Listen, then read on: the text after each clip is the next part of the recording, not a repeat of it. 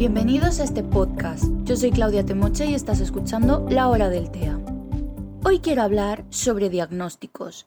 Y aunque por supuesto intentaré dar la mayor información teórica posible, aquí quiero hablar sobre todo desde la experiencia. ¿Por qué?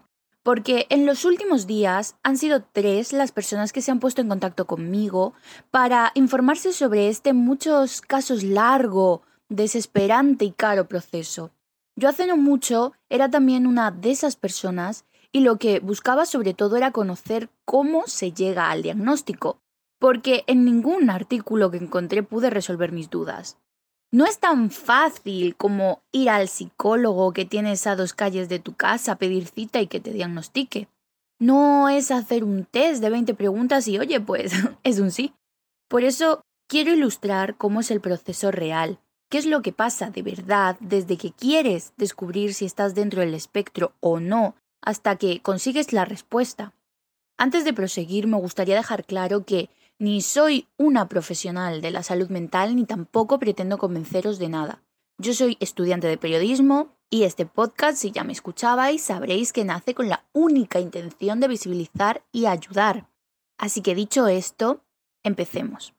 Si eres un adulto que busca un diagnóstico para el espectro autista, en la mayoría de los casos será por sospechas de Asperger. La manera en la que se llega hasta aquí es importante porque marca cómo vas a percibir todo lo que se te diga. El inicio de este proceso nos puede hacer tomar un camino, una actitud más o menos abierta. No es lo mismo ser un adolescente o adulto que ha descubierto el TEA y se siente por primera vez entendido, a ser un adolescente o adulto al que un tercero le ha comentado que tiene ciertas sospechas de que pueda encajar dentro del espectro. Y aunque en ambos casos la negación puede darse y se da, en el segundo es mucho más probable que perdure durante más tiempo. Mi primer consejo para el inicio de este viaje es, has descubierto el TEA y te has sentido identificado. Ahora, stop, alto, para no te comas la cabeza, no te obsesiones y sobre todo, sé sincero contigo mismo. Haz una autocrítica real y plantéate si ciertas experiencias de tu vida tendrían más sentido con este diagnóstico. ¿Tienes la respuesta? Vale. Pues ahora lamento decirte que no puedo responderte a si tienes Asperger o no. Y tú tampoco. Puedes escuchar, leer, informarte muchísimo, encontrar otras personas con Asperger y sentirte identificado. Si esto pasa, te lo confirmo, es momento de acudir a un profesional porque el autodiagnóstico ni se debe hacer ni es real. Podemos conocernos, pero no tenemos ninguna autoridad psicológica o psiquiátrica o neurológica para confirmar nuestras sospechas.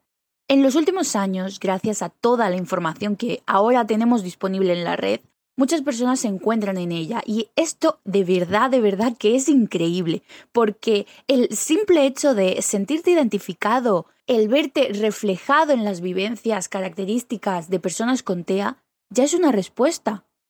Llegados a este punto de verdad, aunque parezca que no, se ha recorrido mucho camino, Ahora esta información se debe utilizar con cautela y de forma adecuada. Y esto lo digo porque en los últimos años se ha popularizado la exageración, sí, pero también la simplificación del Asperger y del autismo.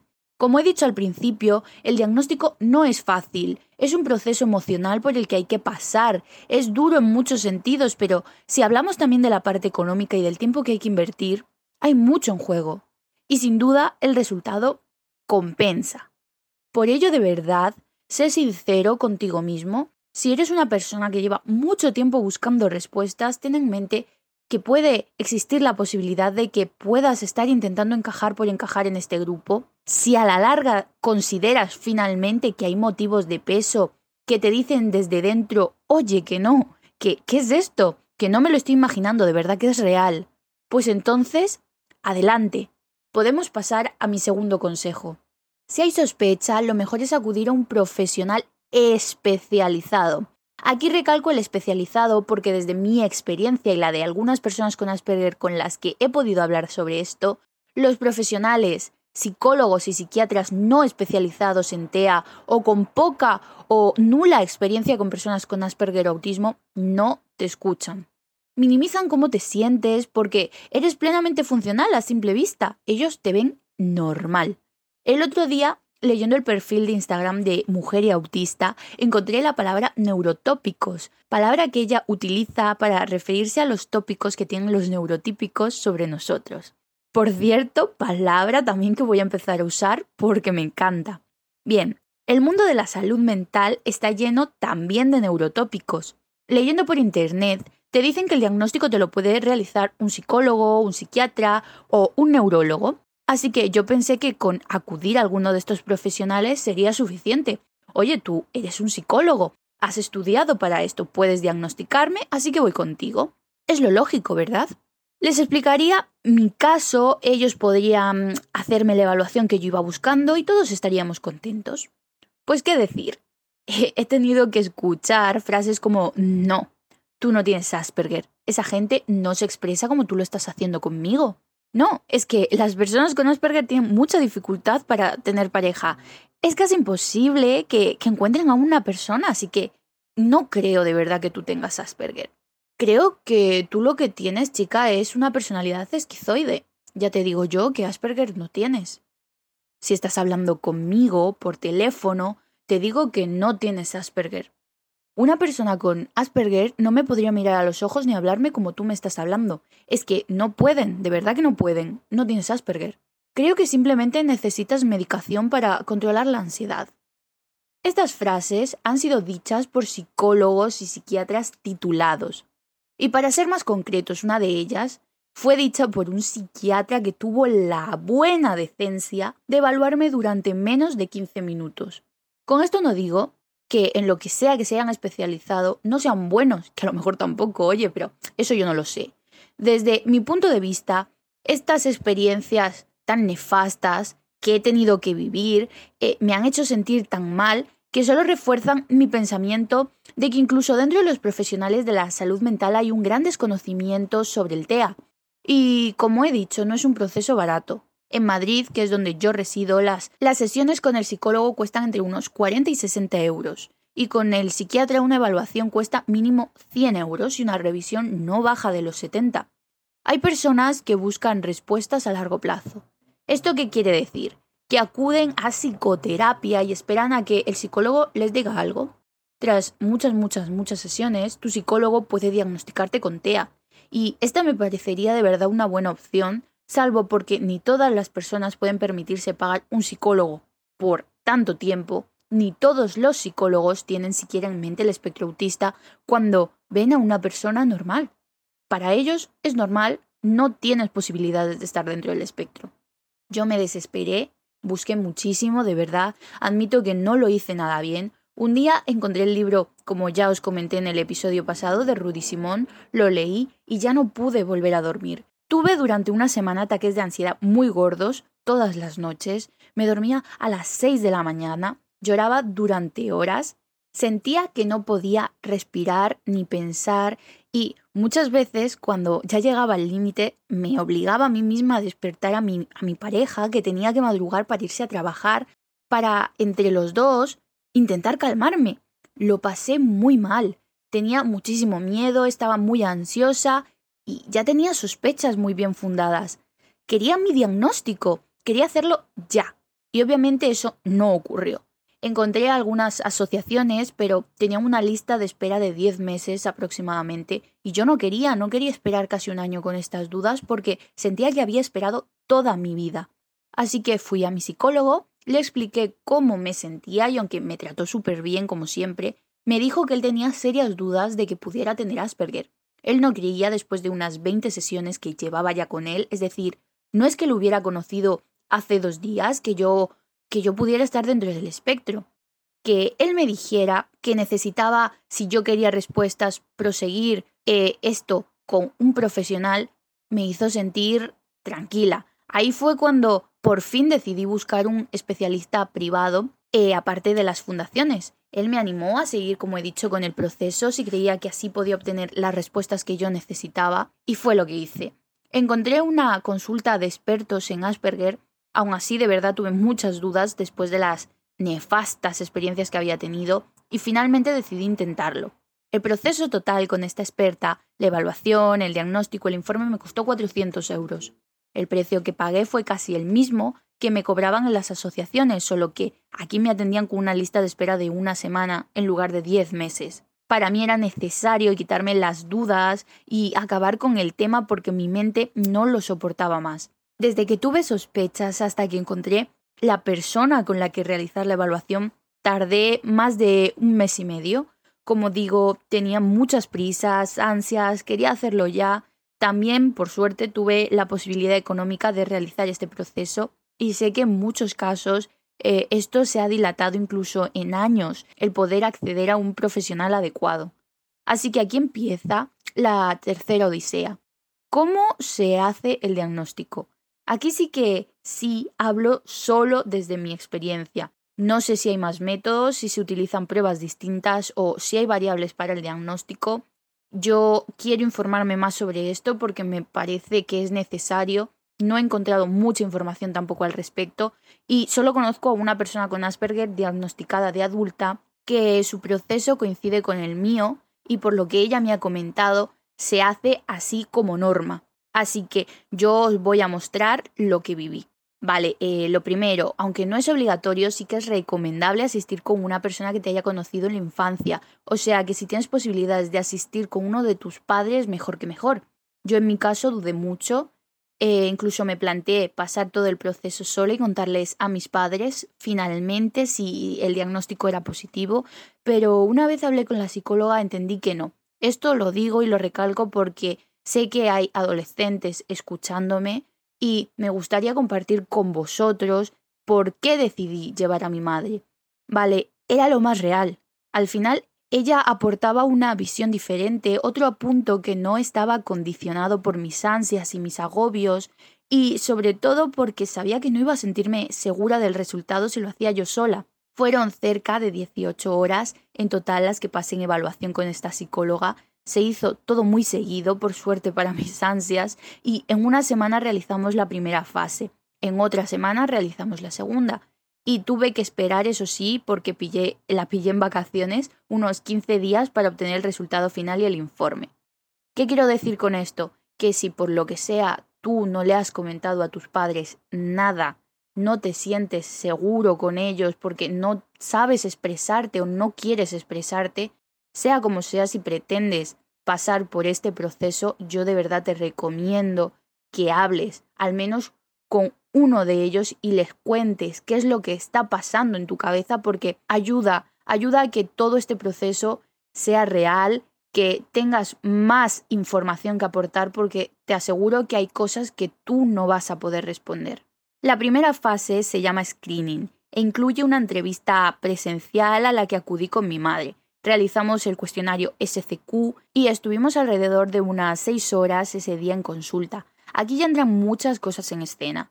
Para los que no sepáis qué es el SCQ, es el cuestionario de comunicación social. Eh, es un instrumento de evaluación compuesto por 40 preguntas destinado a ser rellenado por los padres de niños con síntomas de TEA. Con las respuestas del padre o madre y la corrección del profesional, podemos hallar o no sintomatología que esté dentro del espectro.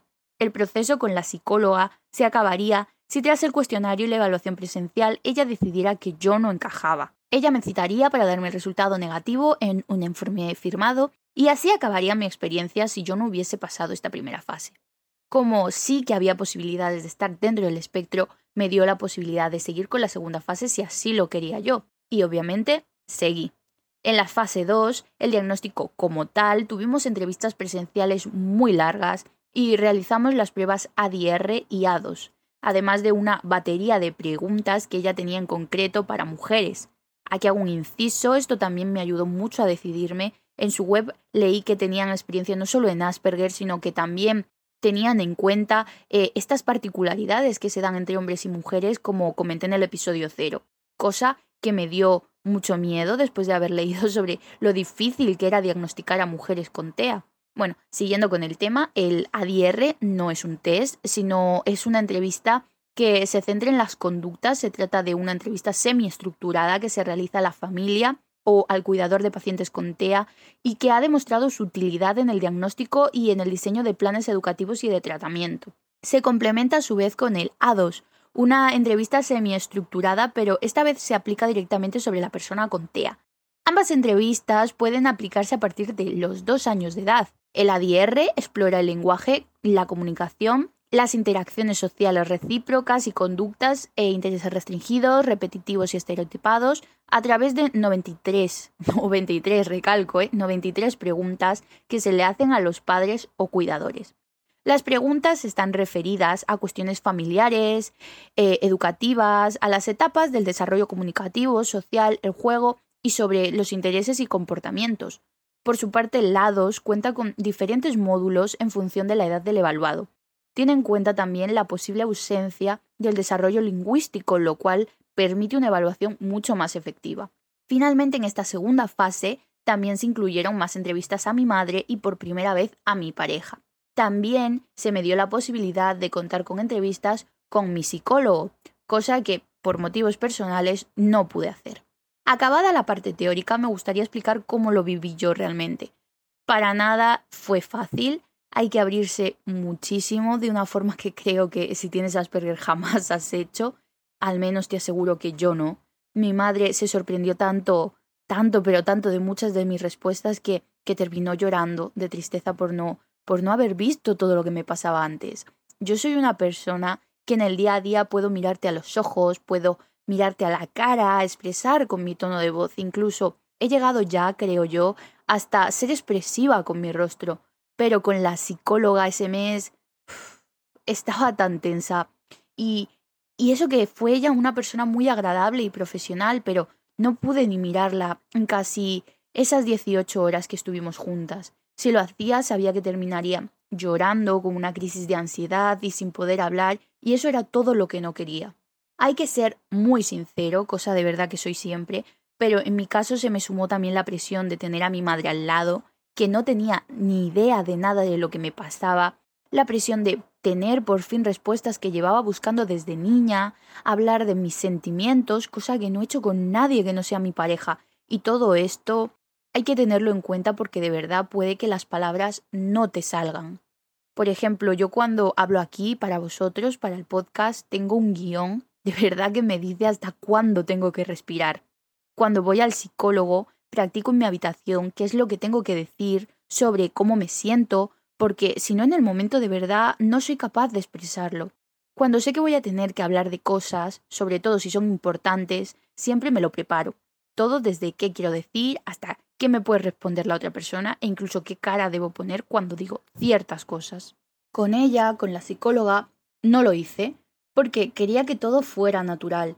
Y eso también me sumó para estar tensa. Y sí, todo fue natural, todas mis reacciones, mis palabras fueron naturales.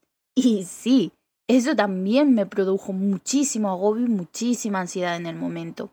Ahora estoy muy orgullosa y muy contenta de haber hecho lo que hice y cómo lo hice porque sé que fue real, que no planeé nada, que no me di nada y que realmente tengo Asperger, que no hice un papel como llevo haciendo toda mi vida.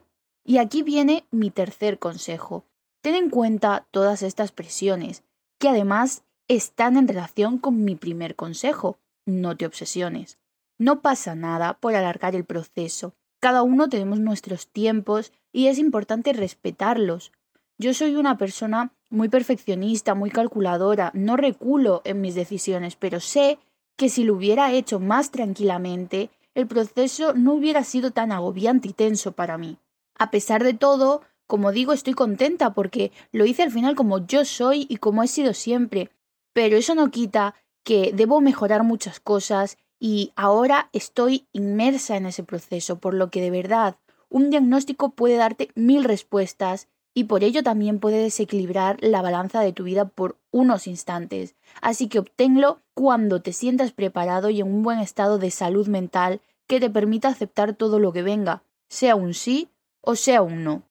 Un diagnóstico ni nos debe definir, ni debemos sentir que nos define, pero es importante tenerlo porque ayuda. Ayuda para todo, nos ayuda a comprender nuestro pasado, nos ayuda a aligerar las cargas que podemos sufrir en el presente y sobre todo nos abre puertas, creo yo, para mejorar nuestro futuro. No estamos enfermos, esto no es una enfermedad, al menos yo no lo considero así, es una condición, una afección, es distinto, simplemente es diferente. Y creo que entender una parte tan importante de por qué somos como somos solo nos puede ayudar a mejorar en todo aquello que sentimos que fallamos. Mi diagnóstico me ha servido para conocerme, y es una locura decir esto, pero sigo siendo la misma, aunque de verdad que ya no soy la misma. Nada de mi esencia, nada en la base ha cambiado, pero he entendido tanto en tan poco tiempo que algo en mi mente ha hecho clic y ahora me permite ser yo sin sentirme culpable. Poco a poco se está yendo la culpa, chicos, y no sabéis lo importante que es eso para mí. Dejar que ese sentimiento que me carcome día a día desde que soy una niña desaparezca es mi mayor logro. Toda mi vida me he sentido distinta y no voy a negarlo tampoco. Siempre he sentido un sentimiento de superioridad que me ha aislado del mundo. He sentido mucha rabia, mucha locura dentro de mí. He sentido tanto que ni sé lo que he sentido. Y ahora entiendo más y mejor de por qué soy como soy. No soy Asperger. Tengo Asperger. Soy mucho más que mi afección y eso lo tengo claro. Y espero que quien me esté escuchando entienda esta diferencia porque tengo Asperger y sus características me hacen ser como soy, pero no soy solo eso. Y ninguno de nosotros somos solo un diagnóstico. El informe debe ser una herramienta en nuestra vida para potenciar todo lo bueno y bonito que tenemos. No debe ser la meta. Con esta última frase me despido.